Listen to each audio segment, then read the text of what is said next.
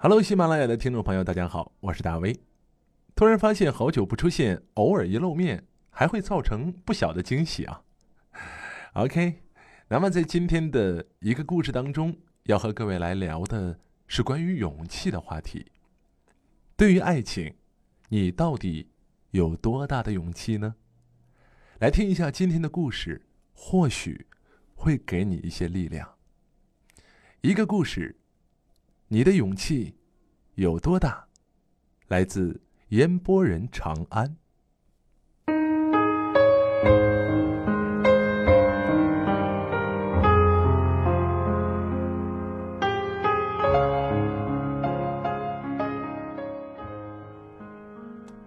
二零一五年，锤子跟学姐成婚，给我发请柬，请柬快递到了家，我扫了一眼，扔桌子上。过不到两分钟，锤子的电话打过来。嘿，请柬收到了吧？他笑嘻嘻地问我：“什么请柬？”我反问。锤子愣了愣：“那结婚请柬啊？”“哦，没收到。”“哼，没收到。”电话里，锤子沉默了几秒。我设置了签收提醒。“哎，你已经签收了呀？”我心里骂道：“居然还有这么贴心的快递服务啊！”一边继续装送错了地方吧，我没签收啊。于是锤子无视我的话说：“我跟你说啊，十九号，你记着来啊。山长水远的不去，你们家离我们家有半个北京城的距离呢。哎，我我给你出打车钱还不行吗？我那那那我没钱包红包啊。我随口说了一句，我我我已经饿了一天了，你知道吗？”你你知道我昨天吃的什么吗？上星期剩的米饭。锤子又说：“哎，不用你包红包。”我哀嚎的说：“那我还好意思舔着脸去呀？”你滚啊！锤子的忍耐终于到了限度，有本事啊！你你你你别来哈！你你呀千万别来，来我打死你！电话挂了。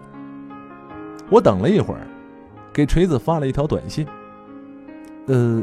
真的不用我包红包？锤子很快回复说：“大宽说他包两千，嗯，你看着办。”我呸！我摔了手机。过了一会儿，我又默默的捡起手机，回复说：“恭喜啊，锤子！说真的，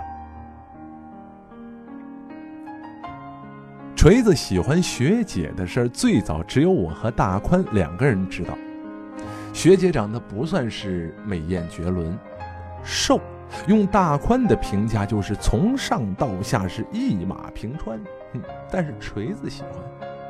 大学入学的时候，所有的社团都在宿舍楼下一水的排开了阵仗，敲锣打鼓的招新生，招数呢可以说是无所不用其极，有妹子的出妹子，有帅哥的出帅哥，什么都没有的，那就挂个牌子说参加该社团可以加学分，照样是门庭若市。我和大宽啊，也是我舍友哈，为了纯粹的看了妹子，拖着两条板凳转了一圈，看见哪个社团桌子围的人多，我把板凳一放，站在上头往是非中心看，看够了咱就走。哼后来不过瘾，挑好看的妹子如法炮制，再来一遍。转到第三圈，我忽然想起来什么，哎，锤子呢？我问大宽。我们俩站在板凳上扫视全场，大宽忽然说：“那儿呢？你看。”我顺着大宽指的方向看，瞬间胃跌进了肠子。锤子正趴在一个冷冷清清的桌子前头，弯腰填表格呢。他对面坐着一个女生，太远了，脸看不清，倒是能够看清楚桌子旁边竖着一个丑到混蛋的海报版——散文社。我和大宽面面相觑，然后大宽问了一个很有水平的问题：“那个，散文是啥玩意儿？”锤子参加了学姐的社团，锤子说学姐很温柔，锤子说学姐很有才，锤子说学姐的文章很美，说话的声音很好听，锤子说学姐其实长得挺不错，属于耐看型的，锤子说学姐其实哪儿都好，连不好的地方都很好。我和大宽戴上了耳机打游戏，不理他。实在憋不住了，去上厕所，就听到锤子在一边念叨：“我要追学姐。”打那以后，锤子就是一发不可收拾，几乎每天都向我们报告新的进度。哎，学姐没有男朋友，单身一年半。学姐学习很认真，虽然成绩一般。学姐一个人发起的散文社，从光杆司令到现在十个固定社员。学姐觉得锤子的文章写的不错，还经常找他谈话呢。后来大宽听得实在不耐烦了，就问锤子：“那个，那你表白了没呀？”锤子还在给我们说，散文社加上他一共三个男的，其他两个一个斜眼，一个丑到毫无竞争力。听到这话，先是一愣，然后又回答了一句：“呃呃，还没有。”哼，我们都不说话了。锤子吭哧了一会儿，挤出了一句：“我我是想找个合适的机会。”大宽从鼻子里，哼，冷哼了一声。这就是小年轻，没谈过恋爱。锤子不在的时候，大宽点评说：“表白，那要什么合适的机会啊？喜欢了就是喜欢了，对不对？不说，别人永远不知道。”大宽说：“除非一开始就不想让人知道。”我点点头。其实丫就是没胆子，我跟你说，给自己找一台阶下。我点点头。你说这点勇气都没有，怎么追得到姑娘？大宽又说。嗯，这还要什么爱情啊？我又点点头。哎，我突然想到一件事儿，于是我问大宽：“呃，你谈过恋爱吗？”呃，大宽傻坐在座位上。没有啊，他说，然后理直气壮的反问我：“嗯，你谈过呀？”我说：“我也没有。”然后我们俩就抱头痛哭了。锤子后来成为了我们三个人当中唯一的一个在大学谈过恋爱的。这件事说到底还是大宽的功劳。锤子一直对学姐呢是有心没胆儿，拖了一整个学期，表白的话一句都没说，倒是对学姐的事情了解的是事无巨细，连学姐每天早晨吃什么都很清楚。这种变态一样的恒心让我佩服的是五体投地。大一临近期末，有一天锤子突然问我。哎，你你知道这附近有什么好餐厅吗？我一愣，什么样的餐厅算是好餐厅呢？锤子说：“那你就往贵了说。你要干嘛呀？我想请学姐吃饭。你想当副社长？我有点意外。期末前都是各大社团预备更新换代的时候，竞争极其惨烈。据说很多社团的社长这一个星期都不用准备伙食费。”但我真的没有想到，散文社这种社团还需要这个。这种社团也要贿赂的话，那其他社团就只能潜规则了。锤子摇头说：“学姐说刚忙完活动回来，还没有说吃饭，我想请她吃顿饭。这么隆重，你想趁机表白啊？”锤子想了想，又摇头：“呃，我觉得吃饭的时候不合适吧。”这个时候，大宽推门冲进来，双眼放光：“谁？刚才谁说要请客吃饭的？”我还没有来得及说话，大宽已经握住了锤子的手：“合适，真合适，这有什么不合适的？说吧，吃什么？早说呀！你这星期没钱吃饭，饿死老子了。”最后，我们出现在了校门口的烧烤摊，我们四个人，三个男的加学姐，学姐吃的莫名其妙。锤子是吃的一脸郁闷，我来回打量他们的神色，顾不上吃。只有大宽是横撕鸡翅，竖啃板筋儿，哼，吃的是眉飞色舞。四个人挤在一张小桌子上，谁也不说话。今天学姐小心翼翼的开口：“老板，加十个羊肉。”大宽的一嗓子喊出来，学姐就把嘴给闭上了。锤子小心翼翼的开口。你们的活动，老板，羊肉多放点辣椒。大宽又一嗓子喊出来，锤子也把嘴给闭上了。我心里狂念：大宽，你个傻叉耶！念了好几百遍，同时不停的踩他的脚。大宽好像毫无知觉一样，只管埋头大吃。锤子看他的眼神，几乎随时要和他拼命。我赶紧拽住桌上所有能够吃剩的签子，放在锤子拿不到的地方。吃了二十分钟，大宽突然站起来，吃饱了，他说：“我们先走，你们慢慢吃啊。还有，那个，他看着学姐，指了指锤子，哎，那个啊，锤子喜欢你，自己不敢说，我们是来给他壮胆的。”说完，他迈开起身，我们三个人都陷入到了震惊。震惊之余，我忽然想到，等等，我们先走，我我们是什么意思？没能反应过来，大宽已经拉住我的胳膊，一路把我脱离现场。哎，我我我我还一口没吃啊！我我一边挣扎着一边喊，大宽不理我。我伸着脖子朝烧烤摊那边看，看到锤子低着头坐在桌边，对面的学姐手背托腮。笑盈盈的看着他。两个小时之后，锤子回来，进门就说他跟学姐在一起了。我和大宽都很高兴，这是好事儿啊。唯一的代价就是大宽的脚肿了，缺课一周。锤子和学姐过了两年的大学恋爱生活，学姐的生活很规律。每天基本就是上课、看书、自习、社团活动这些事情。除了上课，大多数时候锤子都是陪着他的。这混蛋以前从来没有在上午十一点之前起过床，现在居然也开始早睡早起了。甚至在上大学一年之后，头一次跨进自习室的大门。据说他走进自习室的第一句话就是：“我勒个去，这怎么这么多人呢？”学姐看他在自习室待得特别痛苦，就让他回去了。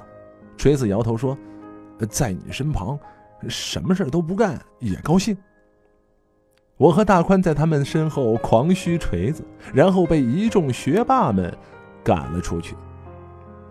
锤子就这样和学姐一起自习，一起看书，一起吃饭，一起逛街。如果不是亲眼所见，我都不知道锤子还有这么体贴细致的一面。这厮和我一样穷，有的时候比我还穷，但他会省下零星的钱给学姐买东西。他们出去吃饭，锤子也是抢着付钱。不过每次他回到宿舍，都会发现钱包里多了几张钱，刚好是刚才付掉的数目。你为什么什么时候把钱放到我钱包里的？锤子给学姐打电话的时候问。电话里，学姐温和的声音传出来。你猜呀？我和大宽竖着耳朵听，锤子看我们一眼，去阳台继续打电话。切，太没有义气了。这样到了他们认识的第三年，学姐毕业，考上了另一所学校的研究生，离我们不远，和锤子还是天天见面，腻得不行。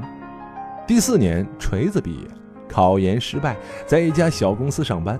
赚可怜巴巴的钱，租的房子离学姐隔着四条环路，经常加班，两人不再天天见面了。第五年，学姐研究生毕业，锤子离职，打算回老家。那他怎么办？我和大宽问锤子。学姐是本地人，锤子说：“等我牛逼了，回来娶她呗。”大宽说：“去吧，那得等多久啊？”锤子沉默，过了一会儿才说：“我想了很长时间，我在这里混着，很难给他最好的生活。”大宽冷笑说：“那你回老家就能够给他最好的生活了？”锤子不说话。你就是没胆子逃避现实。”大宽说：“当年你不敢表白，现在你不敢担当，表面上温柔体贴，一有事儿就恨不能挖个坑躲起来。”有本事你躲一辈子呀！我要静一静，好好想想。锤子说：“你想个蛋！等你想明白了，人家肯定已经不在了。那那你让我怎么办啊？”锤子有点着急，反问：“那，你你以为我愿意跟他分开呀？我在这儿看不到未来呀！你还没试过，你怎么就知道看不到未来啊？”大宽反问，锤子又骂了起来：“你知道个屁！”大宽也骂起来：“去你妈的！”我们不欢而散。锤子坚持要走，学姐哭着劝他，劝不住。锤子说：“要回老家开公司，一年最多两年就可以赚到娶学姐的钱。”锤子说：“我答应你，很快就回来。”学姐问他：“在北京不能开公司吗？成本太高了。你可以不开公司的，留下工作不好吗？我们不急着结婚呢。”我不喜欢北京。你说过，你挺喜欢北京的呀。但是我更想给你最好的生活呀。你在这儿。每天都是最好的生活。学姐坚持着说。锤子不说话了。锤子还是走了。学姐去车站送他，哭成了泪人。我在一边看着，心里五味杂陈。大宽干脆没有来，扬言要和锤子绝交。最后当然也没有绝交，只是少了联系。锤子一回去就是。一年的时间，从最开始的意气风发到逐渐面对现实，我们三个的 QQ 群里，他说话也是越来越少。我零星的得知一些他的消息，他公司开的并不顺利，人也变得冲动急躁。我和大宽给他打电话，都劝他回来，锤子不耐烦的把电话挂断了。我们不知道该怎么办，只知道异地是爱情杀手，尤其是。看不到希望的异地，学姐和锤子保持着一天一个电话，通话的时间同样也是由长变短，经常两个人对着手机，不知道说什么。学姐在一家公司上班，工作忙碌，时间一长，她自己似乎也看开了。有时候和她吃饭，起初学姐每次都会哭，到后来再也不哭，冷静的可怕。哼，就这样吧。学姐说：“我和大宽都有预感，要是一直这样下去，这两个人的感情算是完了。直到有一天，学姐给我打电话，说她准备辞职。去哪儿？我正在 QQ 上死缠烂打，让大宽管我一个星期的饭，随口问道。学姐说：去锤子老家。我脑子里嗡的一声。那锤子知道吗？”知道。电话里学姐的声音有点闷。她让我再想想。那你就再想想啊！我也劝她。哎，不想了。学姐说。这样没有意义。学姐又说，无非就是一天天的拖下去，拖到拖不下去为止。我不想再这样了。我和他说见面聊吧，迅速的挂断了电话，出门。QQ 里，大宽还在跟我哭穷，说他昨天吃的是上个星期剩的米饭。和学姐约在了一家餐厅，学姐不说话，我也不知道说什么。我还是头一次看到那样的她，眼神坚定，里头写满了决绝。我只能吓唬她，你知道吗？我有一个朋友。女的，大学毕业，两地分居，心一横就追随男朋友去了南方老家。后来呢？后来，后来就被甩了，自己在陌生的城市打拼哦，那个辛苦哦。学姐不说话。我还有一个朋友，也是女的。我接着说，和男朋友异地恋一年，结果心一横，争取了工作调动，也去了南方的老家。男的特感动，发誓说年内结婚。学姐问我：“那后来呢？”后来，后来又被甩了。我回答：“扔了行李，哭着坐火车回来的那个惨哦。”学姐又不说话了。我我我还有一个朋友，我继续说。学姐咣的一声，手拍在餐厅的桌子上，我赶紧闭嘴。你说的这些我都知道，但是我还是要去。我不知道该说什么了。学姐半天没出声，愣愣的看着桌子的一角，眼圈泛红。其实我挺害怕的。他说：“我知道，我在这边有家人、有工作、有朋友，去了那儿，我就什么都没有了。所有人都在劝我，女孩子不应该这么主动，应该让锤子过来。可是，为什么一定要分得那么清楚？有些事，难道不是应该想做就去做的吗？”我听着不说话。我还是要去，他像复读机一样念叨着。我还是要去。我不是一定要锤子给我一个家庭或者什么，就算他最后不娶我，我也不在乎。我只是想对得起自己。锤子第一次和我表白的时候，特别紧张，磕磕绊绊的，用了十分钟，就说了一句话。他说他不是什么厉害的人，以后也不知道会怎么样，但他会尽全力给我最好的生活。那他现在也是这么想的，我赶紧说。学姐点了点头。我知道，我都知道。我知道他是什么样的人，也知道他一直以来都会很认真的考虑我。只是。那时候他很笨，有点傻乎乎的，却能给我一种安全感。现在，他做出了很多努力，我却觉得我们越来越远了。这样下去，我们也许只能分开吧。但是我爱了他七年呐。学姐说着，眼睛泛红了。我不想放弃，为什么你们都不支持我呢？我只是想再争取一下，我想知道什么是爱情。我想知道，很多人说不相信爱情，究竟是因为爱情变质了，还是人变质了？我想知道，我们天天都在说爱呀爱呀，到真正面对爱情的时候，我能拿出多大的勇气？如果是你。你怎么办？他问我。我想说，我他妈怎么知道怎么办？但最后什么也没说。我偷偷的把手机从裤子口袋里拿出来，关掉了录音，把这段音频发在了我大宽和锤子都在的 QQ 群里。半个小时之后，我到家，QQ 群里只有一句语音。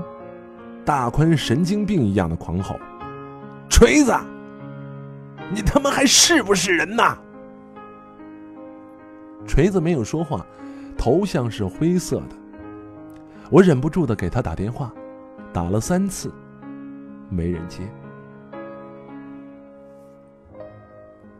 学姐准备辞职那天，我和大宽去他家找他，学姐已经收拾好了行李，门口孤零零的一个拉杆箱。他打算提着箱子去辞职，离职手续办完，当天晚上坐火车去锤子老家。我呆呆的问：“锤子去接您？”学姐说：“不用他接，我在那边有朋友，先借住在他那儿。”他往拉杆箱里装了最后一件东西，抬头看看我和大宽：“哎，不用担心，我做好了所有的准备。”大宽开口想说什么。别劝我，学姐说：“谁劝我也没用。”结果这个时候出现了一个声音说：“要是我劝你呢？”锤子从门口慢慢的走进来，我和大宽假装吃惊，轮番的大呼小叫。学姐直愣愣的看着锤子。锤子对学姐说：“别走了。”锤子又说。我来了。锤子到北京已经两天了，临行前告诉了我和大宽，特意叮嘱不能够让学姐知道。学姐面无表情的继续的看着他。你不开公司了？锤子摇头，在北京开。你不是不喜欢这儿吗？锤子先点头，然后摇头。这有你啊。你不担心将来不能给我最好的生活了？锤子接着摇头。哎，我想好了，两个人在一起啊，比什么都重要。我现在不能承诺什么，但我会在这里拼命给你最好的生活，最好的生活。我和大宽合音，我们结婚吧。锤子不知道从哪儿摸出了一个钻戒，单膝跪地。学姐的表情高深莫测。我们拿什么结婚？你要什么呀？我要车子。他有车子。大宽说，掏出了一串车钥匙。大宽的车。那我要房子。他有房子，租的。我说。掏出了一串房门钥匙，这房子还是锤子到北京的前一天，我和大宽帮他租的。房租垫付，说好了三个月内还清，要是还不清就杀了他。我不住租的房子，学姐说。锤子语塞了，呃，那我……学姐仍然面无表情，却忽然上前抱住了锤子。没关系，但是我有房子呀。锤子的眼圈红了，我和大宽在一边恨得咬牙切齿。妈的，有房子了不起呀！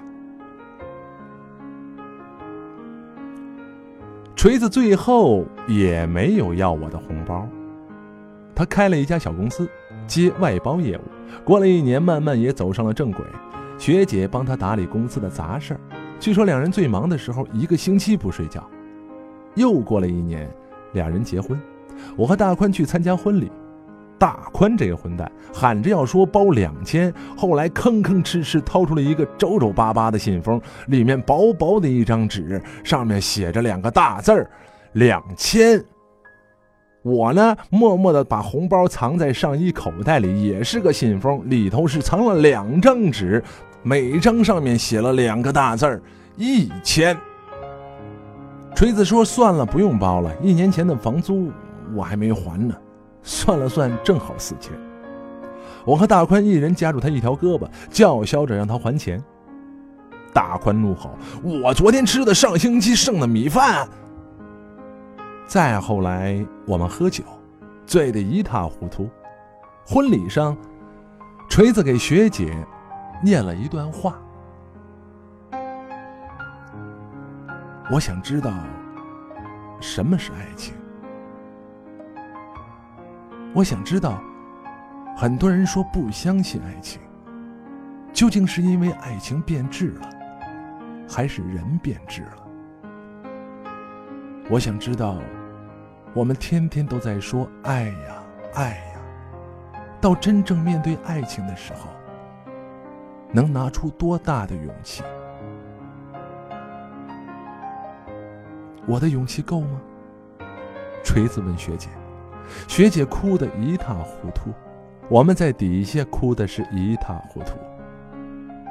大宽哭的是最响亮，我骂他神经病，大宽哭着说：“去，老子二十六了，还他妈没谈过恋爱。”然后我也想起来，我也二十六了，我也没谈过恋爱。我们继续抱头痛哭。散场后，锤子开车送我和大宽回酒店，学姐坐在副驾驶，笑脸盈盈。恭喜你，锤子！我第二次和他说：“谢谢你们，我的兄弟。”锤子说：“感谢您收听今天的一个故事，很简单。”很唯美，很纯真的大学爱情故事。我们下期再见。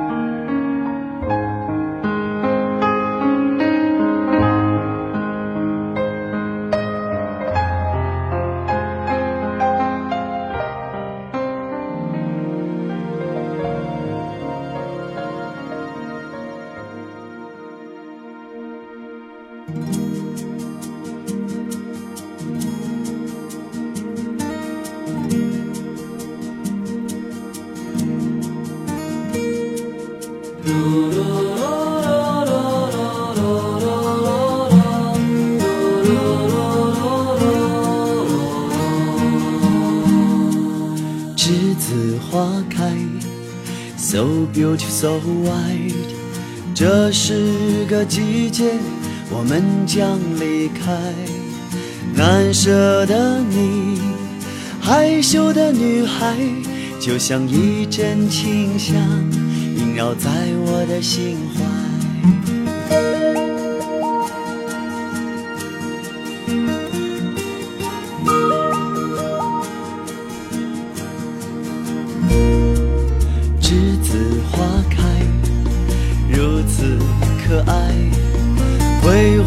挥手告别，欢乐和无奈。光阴好像流水飞快，日日夜夜将我们的青春灌溉。栀子花开呀开，栀子花开呀开，像晶莹的浪花盛开在我的心海。栀子花开呀开，花开呀开，是淡淡的青春，纯纯的爱。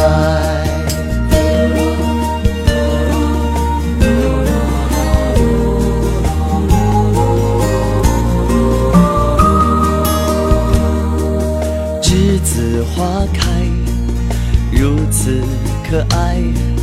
挥挥手告别，欢乐和无奈。光阴好像流水飞快日夜也将我们的青春灌溉。栀子花开呀开栀子花开呀开像晶莹的浪花盛开在我的心海。